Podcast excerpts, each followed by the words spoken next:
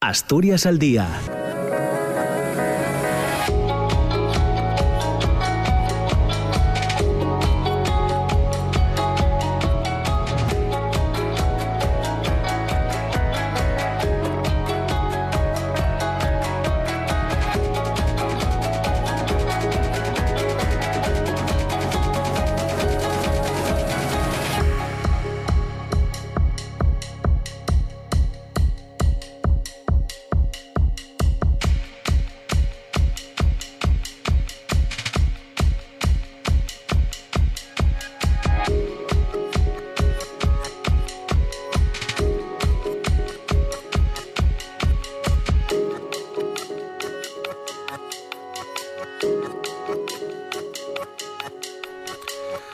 ¿qué tal? ¿Cómo están? Muy buenos días. 9 de la mañana y dos minutos. Ya saben, Asturias al día en la radio pública en RPA hasta las 10. La Consejería de Salud ha confirmado 125 nuevos casos de coronavirus detectados el lunes, jornada en la que se produjeron 36 ingresos en planta y 8 en UCI. Asimismo, se registraron 56 altas hospitalarias. Actualmente en Asturias hay 360 pacientes hospitalizados con confirmación o sospecha de COVID-19 y otras 124 personas permanecen en unidades de cuidados intensivos. El lunes fallecieron cuatro personas, tres mujeres y un hombre de 58 años. Ninguna de ellas residía en un centro sociosanitario para mayores. El SESPA realizó el lunes 4.306 pruebas y la tasa de positividad se sitúa en el 4,62%. Eh, es uno de los asuntos que, como saben, traemos a la portada de Asturias al día para pedir opinión y valoración sobre cómo va evolucionando la pandemia en Asturias. Hoy están con nosotros Alberto Rubio, exsecretario general de Comisiones Obreras en Asturias, el empresario Raimundo Abando y el economista Hipólito Álvarez. Eh, también vamos a plantear, vamos a pedir a Alberto, a Raimundo y a Hipólito opinión sobre otro asunto. La jornada del 24 de febrero de 1981, eh, es decir, hace hoy 40 años, fue testigo de una de las manifestaciones ciudadanas más multitudinarias de la historia de España.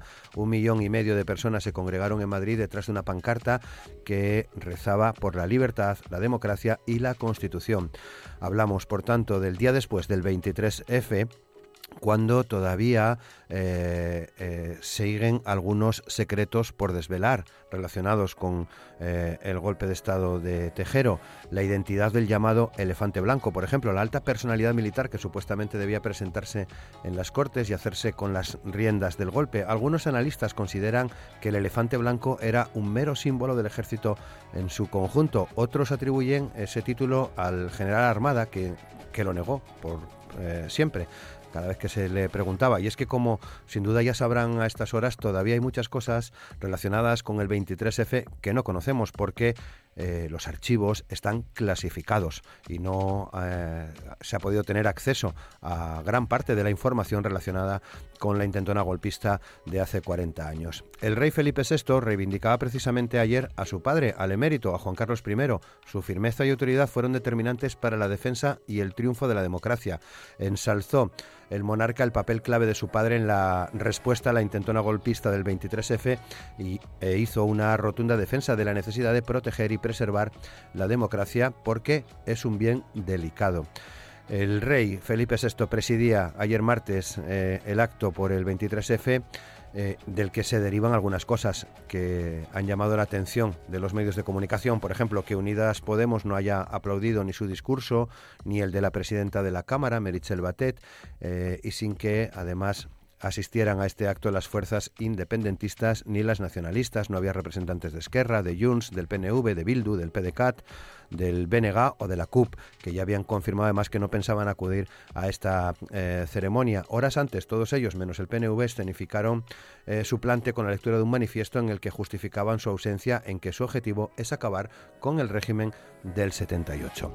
Y otro asunto sobre el que vamos a pedir opinión tiene que ver con el rapero Pablo Sagel y las ocho o nueve jornadas de disturbios que eh, se han registrado en distintas ciudades eh, españolas, entre ellas Gijón, eh, una manifestación, ayer se disolvió una manifestación en la que se exigía la amnistía para Pablo Hasél. Los participantes se manifestaron sin permiso por el centro de la ciudad hasta que los antidisturbios los retuvieron en la Plaza del Carmen. Uno de ellos, uno de los manifestantes, fue reducido por la policía.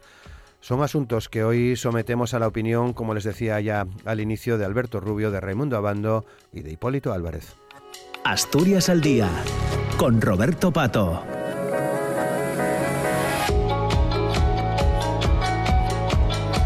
Nueve y siete minutos de la mañana. Alberto Rubio, ¿qué tal? ¿Cómo estás? Muy buenos días. Muy bien, muchas gracias. Buenos días. Hoy vamos a tratar de mejorar esa conexión que nos llega con bastante oscuridad. Raimundo Abando, ¿qué tal Raimundo? ¿Cómo estás? Muy buenos días. Sí, Raimundo, ¿qué tal? ¿Cómo estás? Buenos días. Muy bien, Roberto, aquí estamos. ¿eh? Estupendo, muy buenos días para todos. Muchas gracias. Hipólito Álvarez, ¿qué tal? ¿Cómo estás, Hipólito? Buenos días.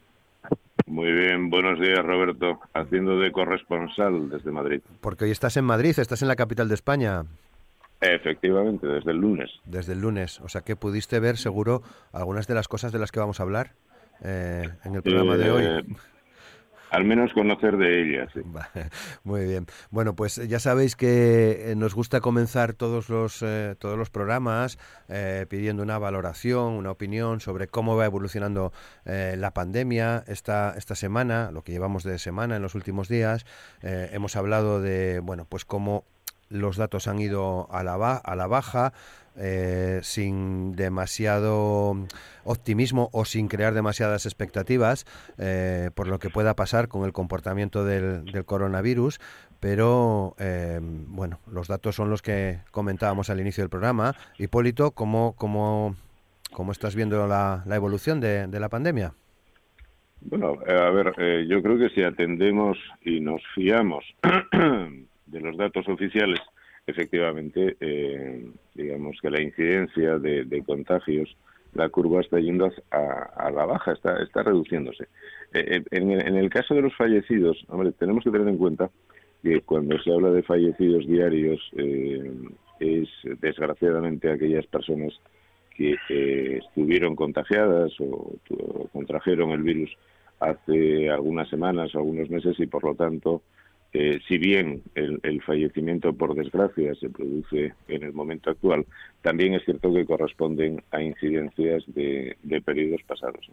Eh, pero más allá de esto, eh, y, yo creo que, es, el punto que vamos a comentar, que es las medidas que, se toman o que se pueden mantener, lo cierto, y, lo repetimos siempre, lo que sí observamos es que contra este virus, fundamentalmente o como medida esencial, eh, es la distancia social y por lo tanto eh, cuando ahora se empieza a hablar de relajación de medidas eh, es el efecto muelle, es decir, cuando, cuando se producen medidas de restrictivas la incidencia baja, como es lógico, porque se reduce de forma significativa la incidencia social, y ahora que los datos bajan cuando se relajen o, previsiblemente se vayan relajando esas medidas, también es probable más que posible, es probable que esos datos suban, ¿eh?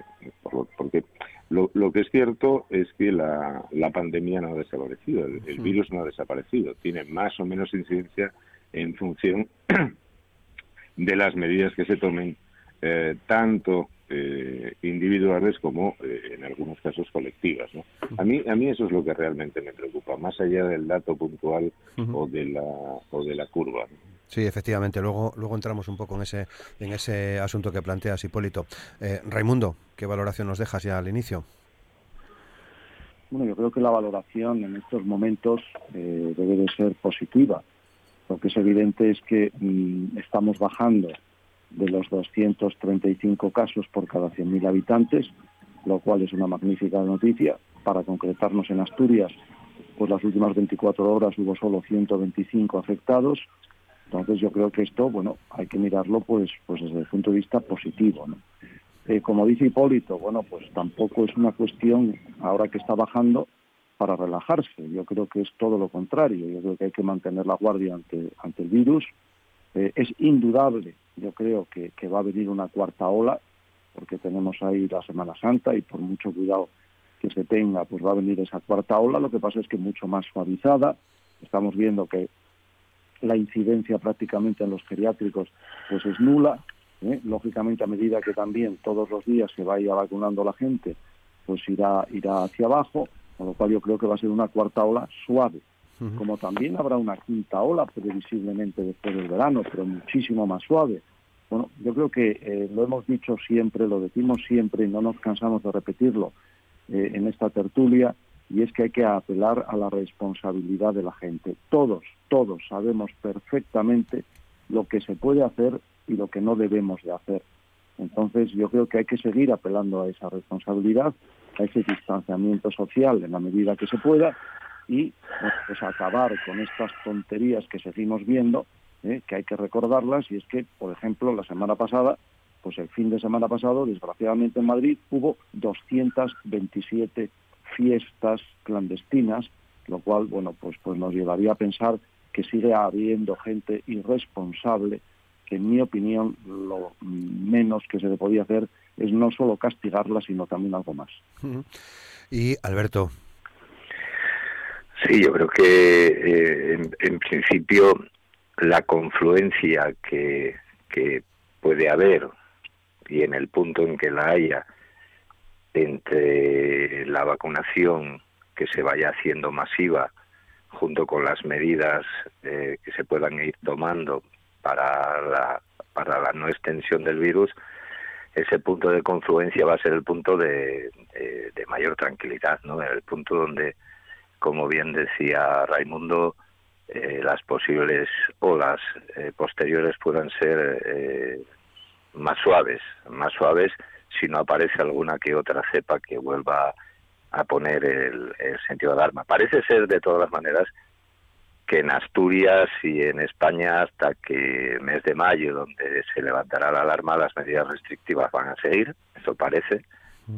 Eh, hablar de desescalada en estos momentos no, no aparece en el horizonte, independientemente de que yo creo que hay una especie de hartazgo ya en cuanto a, a esa, lo que yo considero una especie de planificación que realmente al final no acaba siendo una planificación, sino que hay una gran improvisación detrás de esa palabra, ¿no?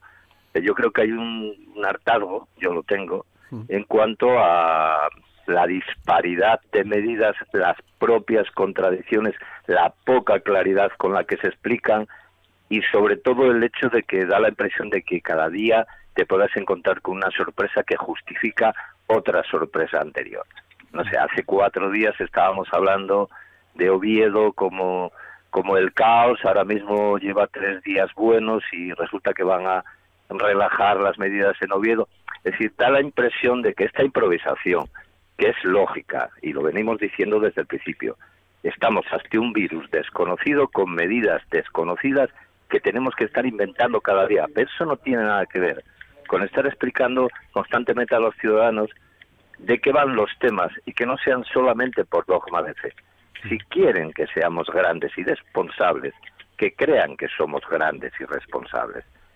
Yo siempre, y me estaré acordando continuamente del tema de las Navidades, es decir, aquello que estábamos viendo todos es, más, bueno, tomen medidas drásticas ahora las que tengan que tomar ustedes para que no pase lo que ustedes están anunciando que va a pasar.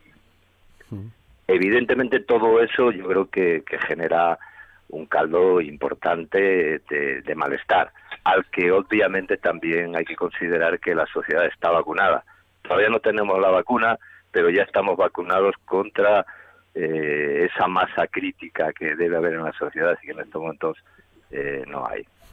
Desde luego, efectivamente sí parece hablar de desescalada cuando ya manejamos este término pues desde hace un año en, muchas ocasiones, pero también parece claro que en estos momentos de bajada de, los contagios quizás es cuando más, eh, tanto desde las administraciones como desde la propia sociedad, eh, debemos de vigilar más, ¿no? Para, para que sigan siendo a la baja y no pensar en que todo, todo vuelve a ser una fiesta, ¿no? Porque ya no tenemos un cierre perimetral.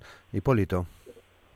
Sí, Sí, a ver, eh, eh, lo comenta Alberto, yo creo que, que, hace como 6, 8 o 15 programas yo hablaba de del tema de fondo, de, la consideración por parte de las autoridades o del gobierno o de los 17 gobiernos de la madurez de los ciudadanos y su sentido común, e incluida la, la priorización de la salud sobre otros factores. ¿no? Pero eh, a la vista está que, eso o bien no es así o bien eh, no, se considera así. A ver, a mí, a mí lo que me preocupa, y, Alberto lo apuntaba, me preocupa que esto se esté convirtiendo, o, yo creo que más que, se esté, se está convirtiendo en un tema de, eh, de carácter, iba a decir político, pero eso es, es política de Calella, ¿no? El sucesivo triunfo, es decir, ahora tomamos medidas y entonces se doblega la, curva, eso es un triunfo. No, no es un triunfo, o sea, es una consecuencia normal de una medida sensata. Cuando la curva se va eh, aplanando, ahora abrimos eh, la hostelería, la economía, la actividad. Eso es otro triunfo, porque mire ustedes qué buenos somos que eh, estamos abriendo. A ver, esto no es una cuestión de, de triunfos ni de batallas, esto es una guerra. Entonces, y como tal el objetivo debe ser el objetivo final. Entonces, eh, es una cuestión de, coherencia en el criterio. Efectivamente, si se nos o se les ha hinchado la boca con la priorización, porque es lo que convenía en su momento, de la salud, que por otra parte a mí me parece lógico, eh, bueno, pues, pues, pues, bien, si esa es la, prioridad, eh, tenemos medidas sensatas. Hombre, ha pasado más de un año, eso, ha pasado prácticamente un año. la otra cosa es que oficialmente no apeteciera o no conviniera decirlo hasta después del 8 de marzo, pero ha pasado un año. Entonces, hablar de improvisación a estas alturas de la película sobre ciertos temas, yo no estoy hablando del fondo del virus, su composición, el ARN, no, no, no estoy hablando de temas eh, químicos o biológicos, estoy hablando de temas eh, de puro sentido común.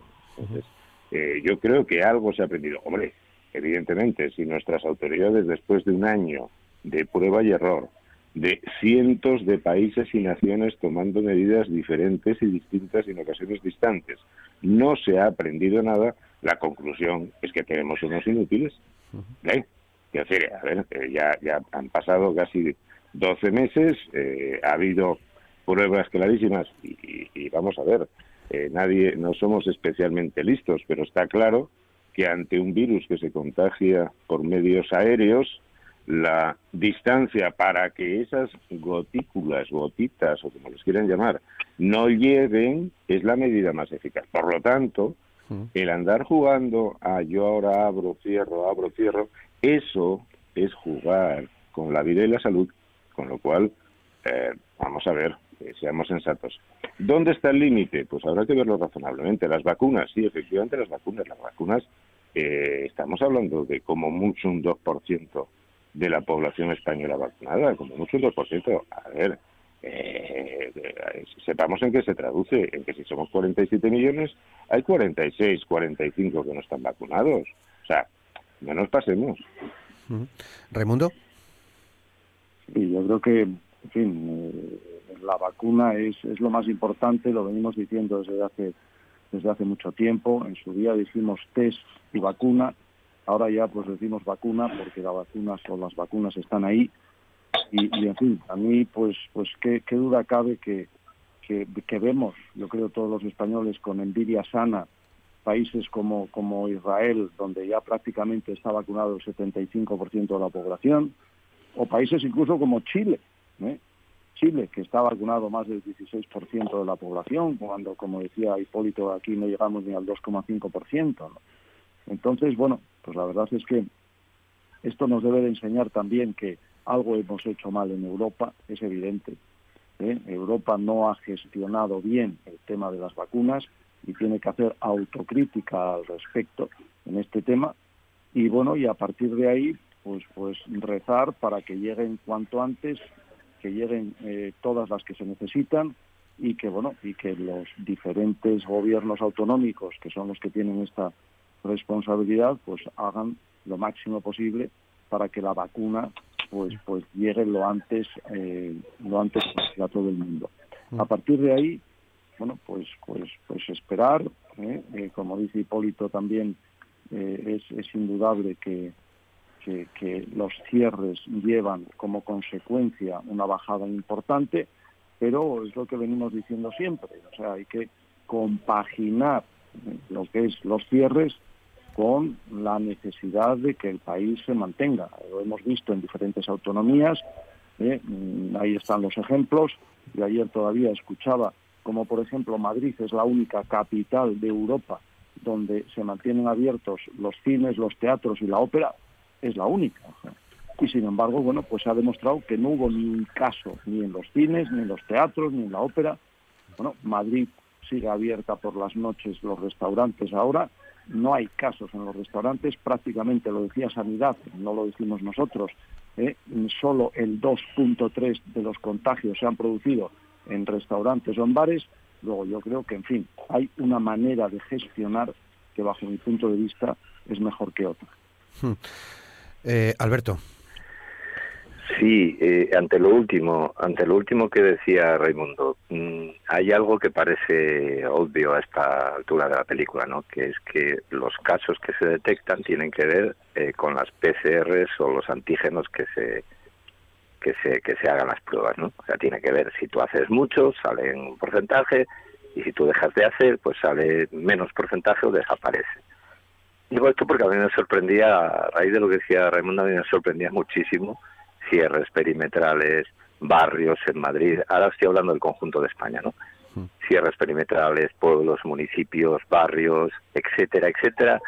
Y anuncios eh, de vuelos de París a Madrid, en los cuales los, la gente puede venir para pasarse una semana en Madrid, porque en París no se puede salir a cenar, ni a la ópera, ni a ningún lado. Me parece tal contrasentido todo, me parece tal contrasentido, aparte de lo que hablamos al principio. Había una decisión que, bueno, podía ser más o menos eh, bien hecha o más o menos legislada o como se quiera decir, y ahora tenemos 17 decisiones constantemente contradictorias. Y ahora ya en los ámbitos eh, autonómicos ya tenemos también decisiones contradictorias en función de la presión que determinados colectivos puedan meter a los gobiernos. Es un caos a veces esto. Es un caos y esto lleva a esa parte del hartazgo que yo decía. Entonces, cuando hablamos de esto y estamos hablando de una posible desescalada, estamos contradiciéndolo absolutamente todo. ¿La desescalada de quién? ¿La de Madrid? ¿La de Asturias? ¿La de La Rioja? ¿La de Piloña que hoy entra en 14 días? La de países, yo miraba el otro día el Open de Australia y la verdad es que da gusto y presta, y no quiero decir con eso que deba ser así, y presta de repente ver un partido con público y ver que la sociedad se empieza a quitarse el miedo, pero claro, el miedo está ahí porque el virus sigue estando ahí. Y yo creo que también en, en, yo creo que el hecho de la investigación de las vacunas, lo que está pasando con, con la vacunación, el que se el que en Asturias por ejemplo eh, mira yo quiero aplaudir aquí a la corriente sindical y izquierdas por meter en la fiscalía el tema de la irregularidad en las vacunaciones. Espero, espero que eso llegue a algún algún puerto jurídico y llegue a algún puerto también desde el punto de desde el punto de vista política. Echo de menos en mi sindicato comisiones sobre detrás de alguna cuestión de esas pero bueno de todo no puedo haber. En todo caso yo insisto en que hablar de desescalada mm, en los ámbitos eh, y en los momentos que estamos parece prematuro, pero lo cierto es que ya estamos en desescalada, depende dónde, cómo y cuándo y, y, lo que el experto, entre comillas, de turno eh, esté asesorando a quien en esos momentos le está pagando. Eh, no me extrañaría nada que dentro de un año así viéramos programas como estos de los cocineros, pero de virólogos. Muy bien, 9 y 25, avanzamos en los temas. Eh, 40 años, Alberto, voy a empezar por ti en este caso. 40 años de esa manifestación, 24 de febrero, Madrid, más de un millón y medio de personas como respuesta a lo que había ocurrido en las horas anteriores, en el martes 23F, la intentona de, de, Tejero. 40 años después, ¿Qué reflexión nos dejas? Sí, una, primero, una Asturias de más de 50.000 personas el 27 de ese febrero. Yo tuve la, el honor de estar en esa pancarta de cabecera del 27 del 27 de febrero junto con un con un montón de gente y ante esos 50 eh, o, o 50 y tantos mil eh, habitantes de Asturias que fueron a defender la democracia con esa manifestación. Yo creo que a mí a mí me a mí me cogió a mí me cogió en Sama de Langreo en una reunión con el con los representantes sindicales del extinto Carbonero y luego llamado se sigue llamando Alcotán.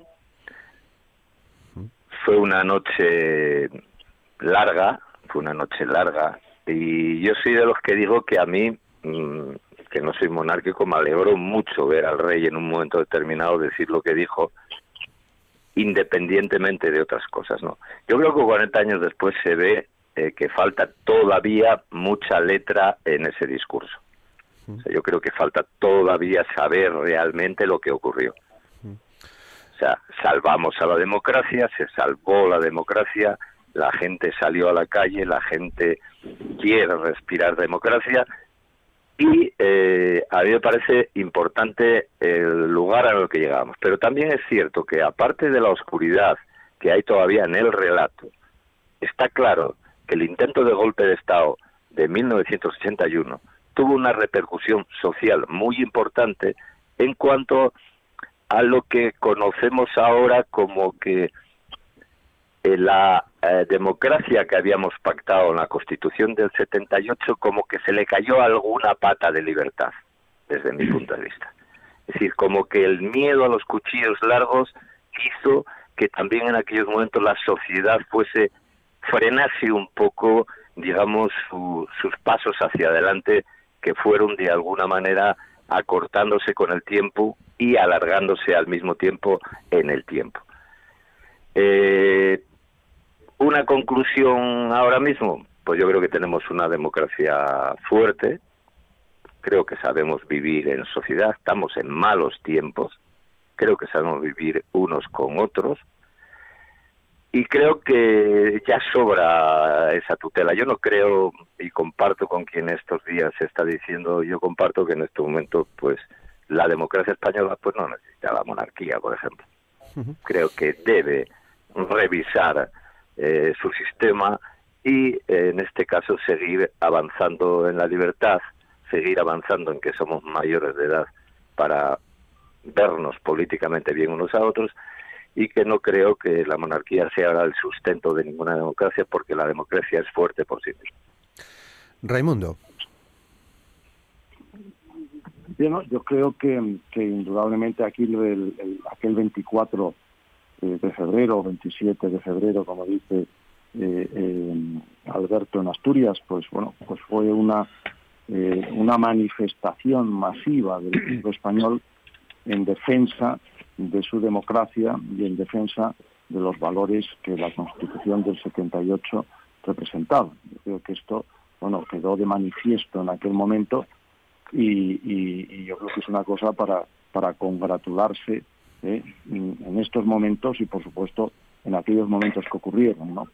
Eh, hay una cosa evidente, ¿no? y es que, eh, con independencia de lo que pudo pasar entre bambalinas, que, bueno, por mucho que unos pensemos una cosa, otros piensen otra, lo que es evidente es que esos documentos de lo que realmente ocurrió están clasificados y hasta que no se desclasifiquen, pues no lo sabremos a ciencia cierta, son todo especulaciones, pero lo que sí es claro, y yo creo que el rey ayer lo puso de manifiesto en su discurso, es que sin su padre, sin el rey Juan Carlos, el golpe hubiera triunfado.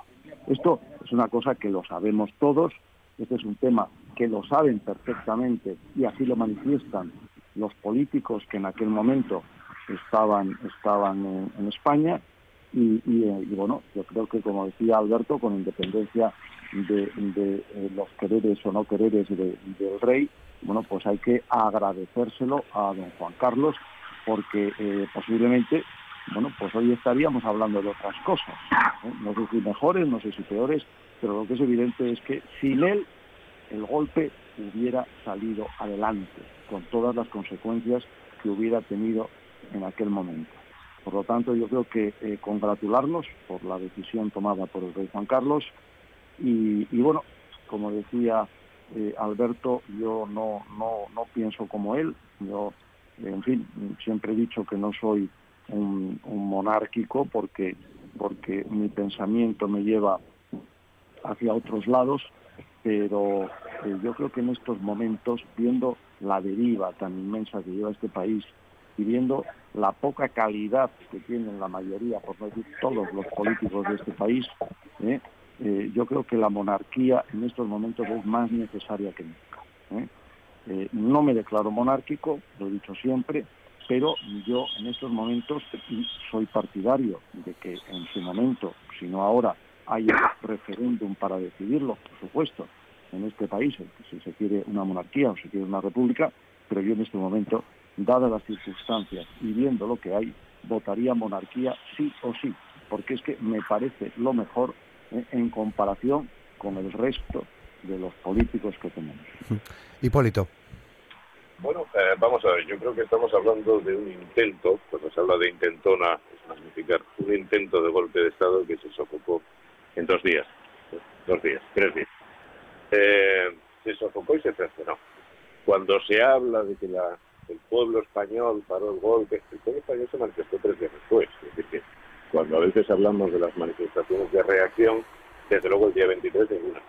El día 23 eh, mucha gente estaba en su casa y escondida. A mí me pilló en el Colegio Mayor de Comillas, en Campo Blanco, al lado del cuartel del Coloso, donde salían los tanques.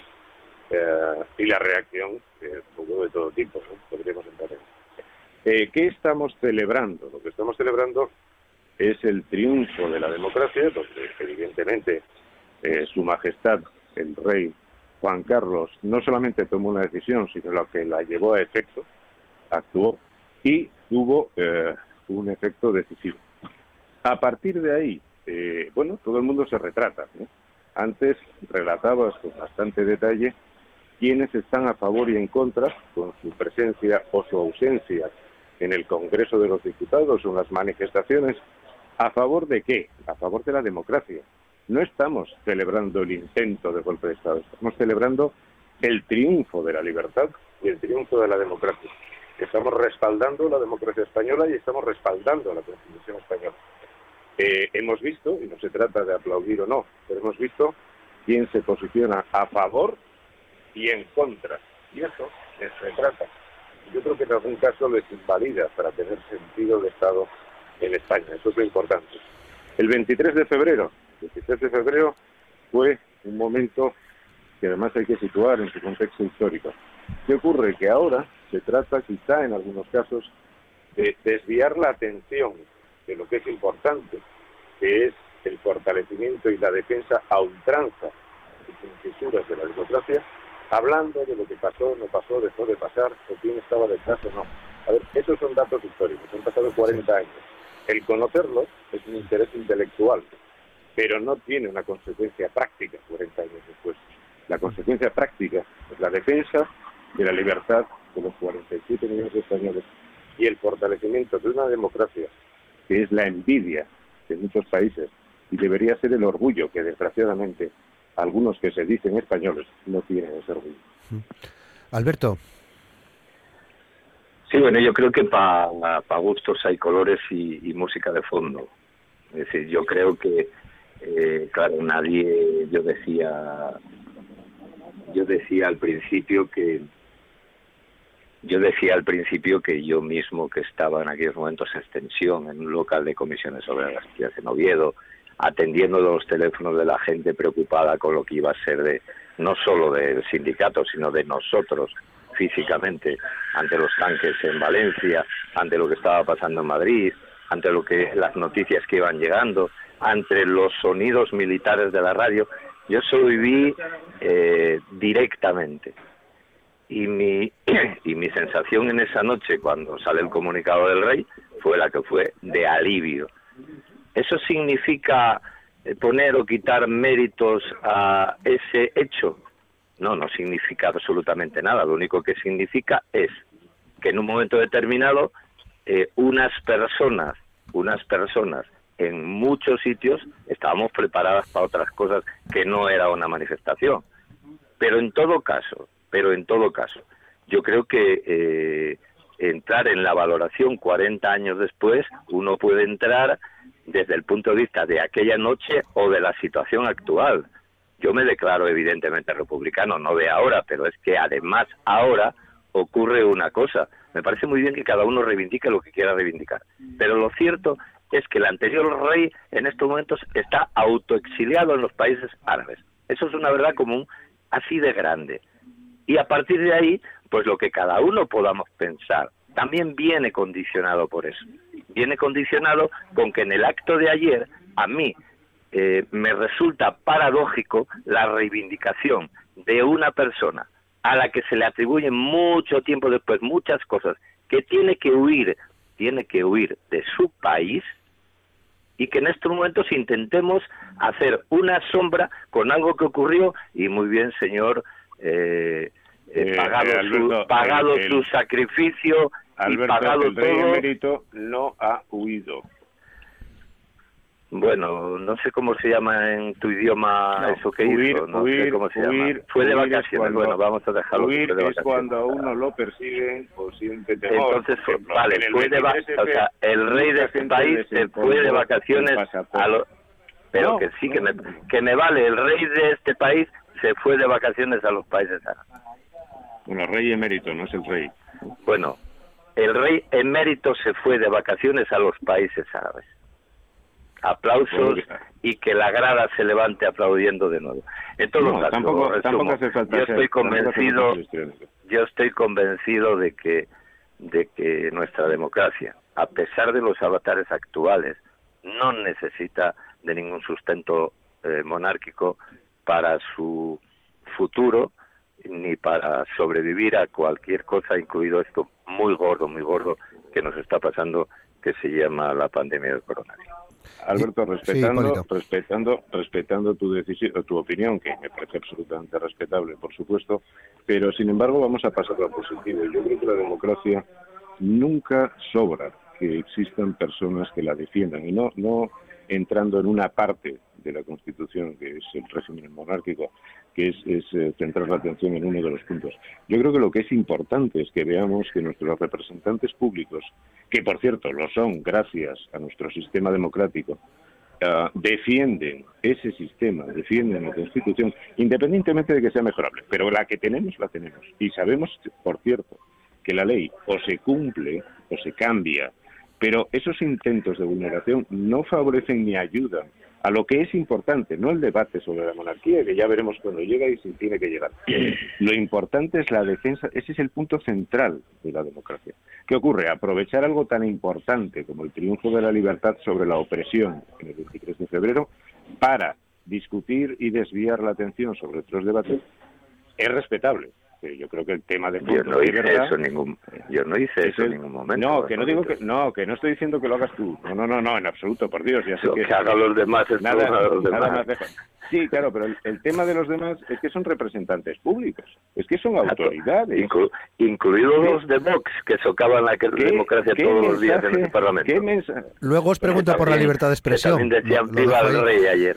Eh, a ver, lo cierto, lo cierto. Fíjate qué democracia tan grande tenemos que los golpistas estaban en el Parlamento ayer aplaudiendo al rey eh, de ahora y, al eh, y al emérito de vacaciones de los países. Que llames, a ver por Dios, que llames golpistas a un grupo político que apoya la violencia en las calles, como es Podemos, hombre, me parece que apoya a los golpistas. No, no llames, no llames, no llames golpistas no os, a Podemos, por Dios. no os adelantéis en el tema, que nos falta Raimundo. No, no, no pasa nada, es porque, bueno, hombre, ya que lo llamamos, lo escuchamos también. y además, además está un poco malito Raimundo, Raimundo. Adelante, Raimundo. No, bueno, yo creo que, que evidentemente mm, veo que, que estamos derivando ya a, la famosa discusión de monarquía o república, eh, que en fin, yo no eh, por supuesto, lo he dicho anteriormente, respeto cualquier cualquier opinión, como no podía ser de otra manera. Eh, yo en estos momentos no creo en absoluto, bueno, no lo creía antes, ni lo creo ahora, ni lo creeré nunca, que por el hecho de tener una república se tiene una mejor democracia. Yo creo que eso es una falacia, es absolutamente falso. De hecho, ahí tenemos los ejemplos. Italia y Francia son repúblicas. ¿eh? y sin embargo Suecia y Noruega son monarquías. Y no quiere decir que Italia y Francia tengan una democracia mejor que la sueca o la noruega.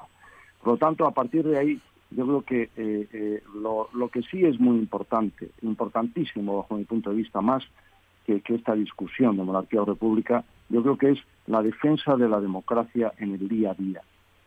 Bajo mi punto de vista, yo creo que estamos eh, en estos momentos en un, en, un, en un grave problema, sobre todo en España, porque estamos viendo, bajo mi punto de vista, insisto, que la democracia se va deteriorando.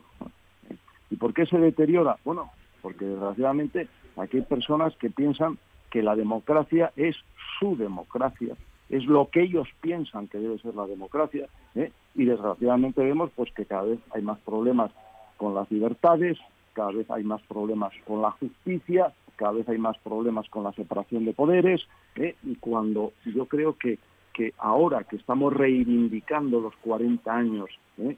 de, más diría yo que del golpe, de la paralización del golpe ¿eh?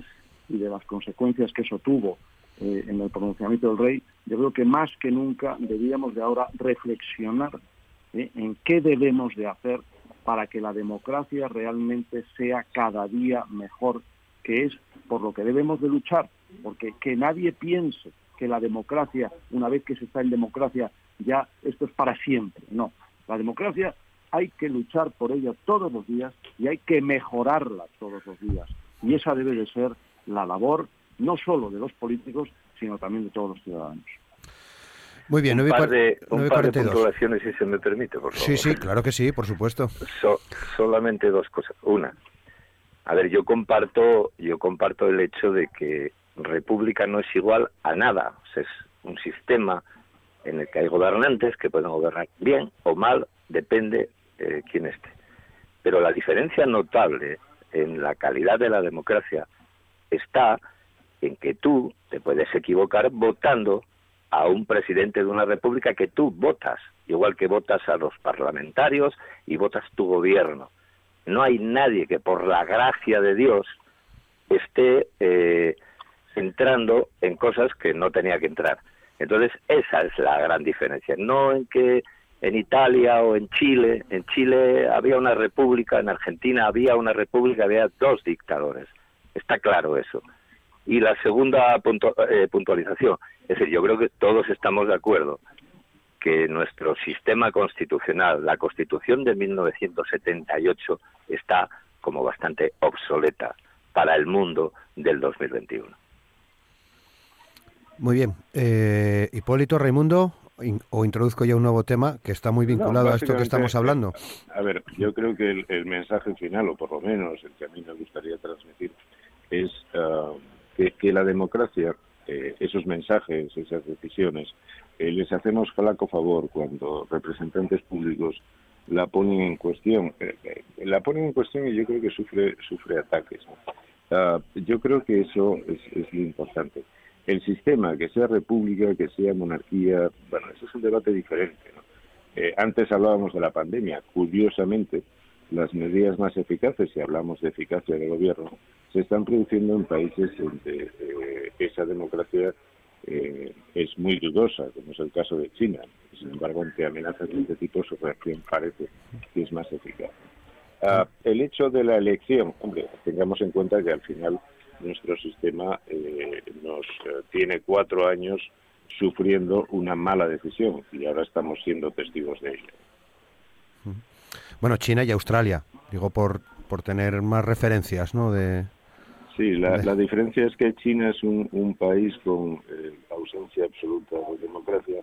Eh, Australia está formada quizá por una sociedad eh, mejor educada y más disciplinada. Claro, en un con un caso confinan Melbourne. Pero bueno, ese, ese ya es otro debate. Ese es otro debate. Decía que estaba íntimamente ligado a, a, lo que estábamos hablando, vinculado al 23F, eh, la libertad de expresión.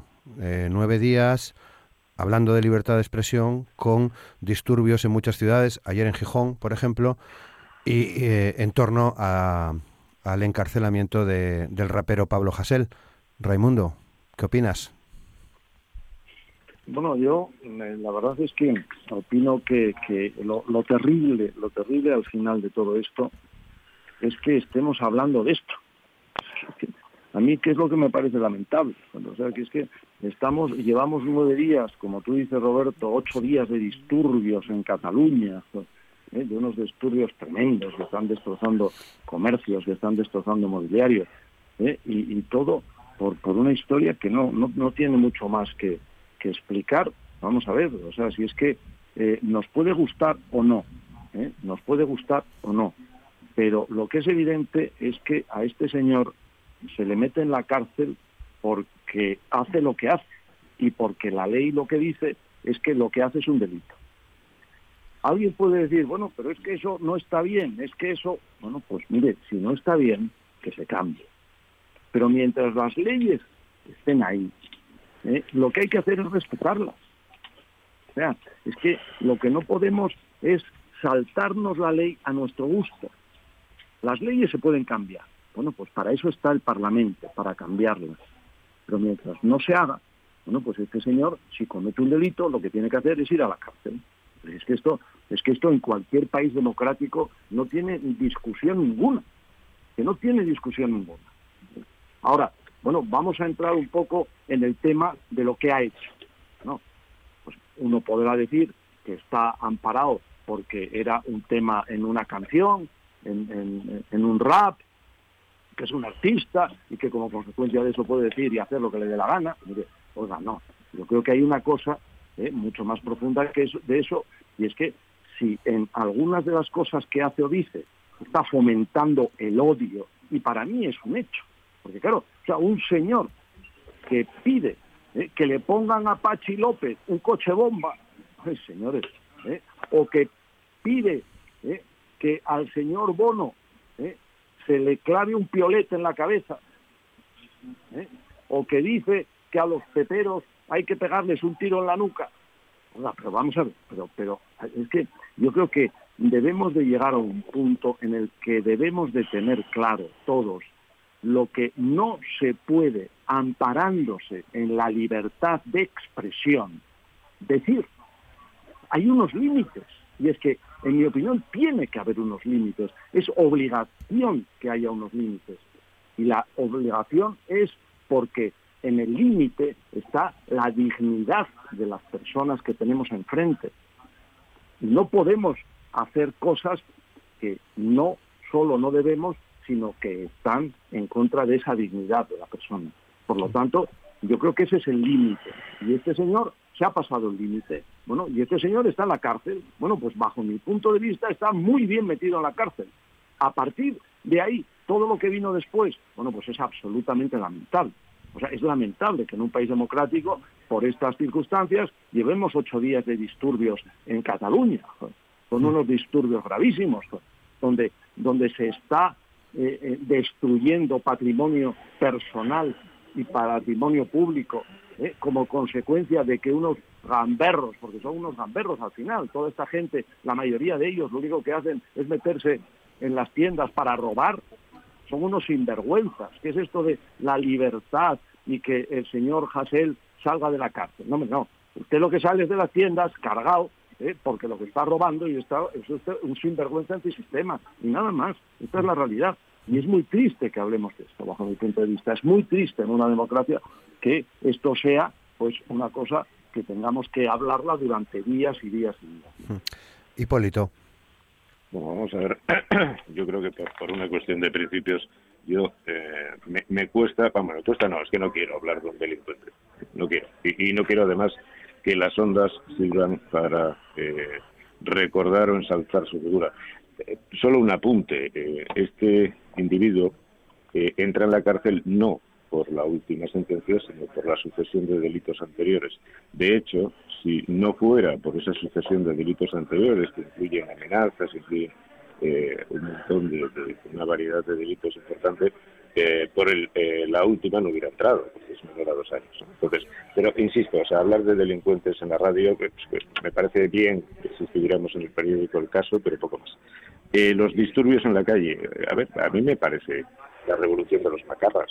Es decir, o sea, tratar de blanquear este tipo de cosas eh, asignándoles la defensa de la libertad de expresión o una orientación política o una base de algún tipo ideológica, es que me parece un ejercicio de estupidez. O sea, lo que tenemos son unos, unos macarras en la calle que además, por cierto, son coherentes con, con quien dicen defender, porque también son delincuentes, y la, eh, primero, las fuerzas del orden público deberían, cosa que, están condicionadas por determinados gobiernos con intereses electorales y políticos, deberían actuar con contundencia y que los españoles, el resto de los españoles, que somos la mayoría, veamos cómo la convivencia pacífica se defiende y para eso están las fuerzas del orden público y adicionalmente la justicia actúa. Entonces, eh, muy sencillito, o sea, no, no le demos a esto un, tono eh, político. Ya sé que todos intentan aprovechar con fines políticos, y esto tiene que servir de base para cambiar la ley de no sé qué.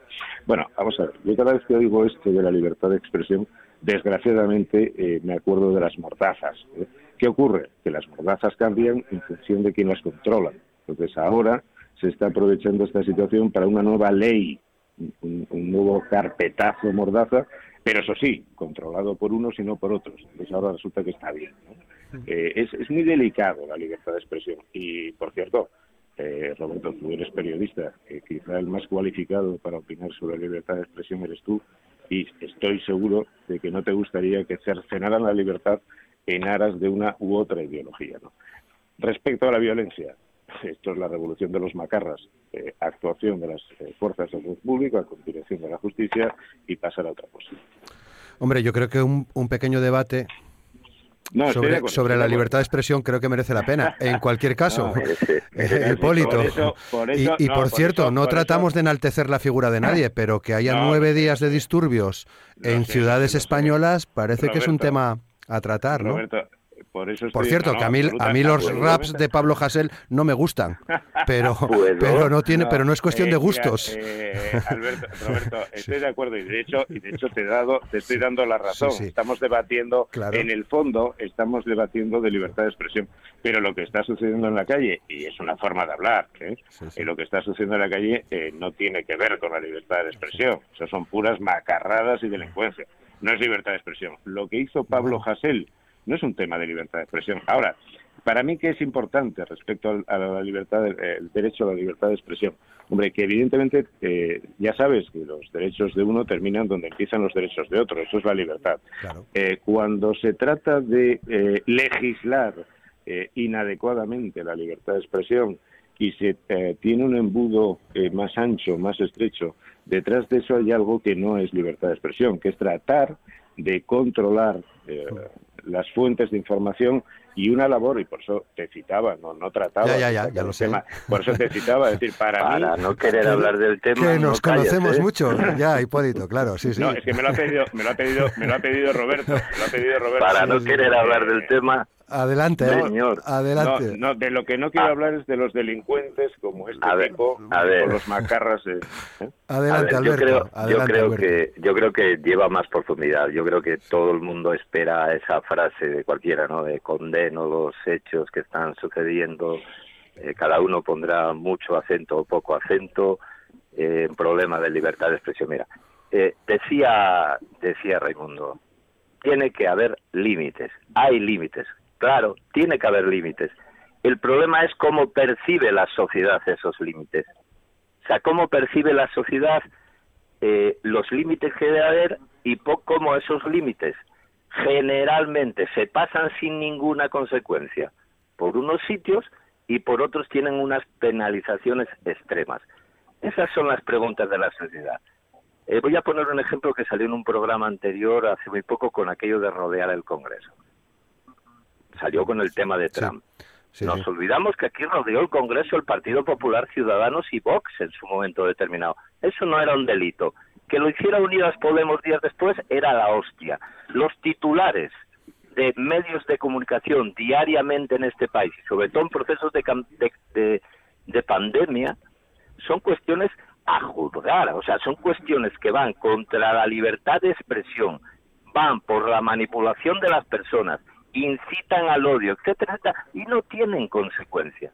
O sea, no se trata del hecho de coger ahora Ah, estamos hablando siempre, siempre hay mártires, ¿no? De repente alguien mete mucho la pata y crea una revolución. ¿Qué se creó? ¿Una revolución porque alguien metió la pata un día condenando a un inocente? Y estoy entrecomillando esto. No, se creó por el hartazgo de la sociedad de estar viendo continuamente cómo se pisa la libertad de expresión y se castiga depende de quién la esté pisando. Y eso, eso es un problema que es muy fácil de saber. Es decir, seguimos teniendo un sistema judicial anclado en los tiempos de la dictadura. Hombre, yo espero, no hay espero más, no hay más. Alberto, yo espero que no estés hablando de que estos kinkis eh, delincuentes que están en la calle que presuntos en cualquier caso presuntos perdona, estoy hablando del hartazgo me entiendes perfectamente Hipólito. estoy hablando del hartazgo que yo mira yo que no quemo nada últimamente antes antes igual sí. Pero mira pero no me digas del hartazgo de una persona como yo que está leyendo titulares de medios de comunicación todos los días que está oyendo que está oyendo a gente que incita al odio todos los días y lo pongo todo en el mismo lado. La, pregunta que me hago es, ¿por qué tanta celeridad en algunas cosas? No sé, aquí mañana te acuerdas de la Virgen de Covadonga y te caen 15 años. Amenazas a los españoles con cualquier cosa desde los titulares de un medio de comunicación y no pasa nada. No, no. hay muchos, hay muchos asturianos, hay muchos asturianos que se acuerdan de la Virgen de Covadonga porque es nuestra patrona y no los van a meter en la cárcel. Pero, eh, hombre, a mí que me, a mí que me relaciones en la misma frase a estos kinkis como diciendo es el reflejo del hartazgo de la sociedad, no que estos tíos son unos delincuentes. O sea, esto, esto no tiene una base, no tiene un pase. Dije por delante que yo condenaba esos hechos, etcétera, etcétera, y a continuación puse el dedo en lo que yo considero que es la llaga. Y la llaga es que la sociedad en este momento, en un momento determinado, estos chavales o otros o otros en otros lados con una ideología totalmente diferente, con la cabeza rapada y no sé qué, hacen otras cosas que yo tampoco justifico. Pero qué casualidad, tendríamos que tener ahora un ejemplo parecido eh, teníamos que tener un ejemplo parecido. No sé, es que hace muy poco creo recordar que hubo una manifestación a favor del nazismo en Madrid. Que mm. como tenemos un de gobierno tan democrático, pues resulta que no vio ningún problema para prohibirla, otra sí. Tenemos una manifestación que no tenía ningún problema y hubo también un montón de disturbios, pero eso no sale en los medios de comunicación. Hombre, no. Vaya, Tú te enteraste, te enteraste por teléfono, ¿no? O sea, de la manifestación nazi. No, no me enteré por, teléfono. no. Me enteré que ah. se había autorizado una manifestación de nazis en por Madrid. Los, Nadie me comunicó lo que pasó luego. Por los medios de comunicación. A ver, libres. El que, como decía terminando, terminando ya, el que quiera ver, que vea. Muy bien, lo dejamos aquí. Muy pocos segundos para llegar a las 10. Raimundo Abando, muchas gracias. Hipólito Álvarez, muchas gracias. Alberto Rubio, muchas gracias. Muchas gracias, buenos días. Mañana más Asturias al día a las 9 en la radio pública en RPA. Gracias, hasta mañana.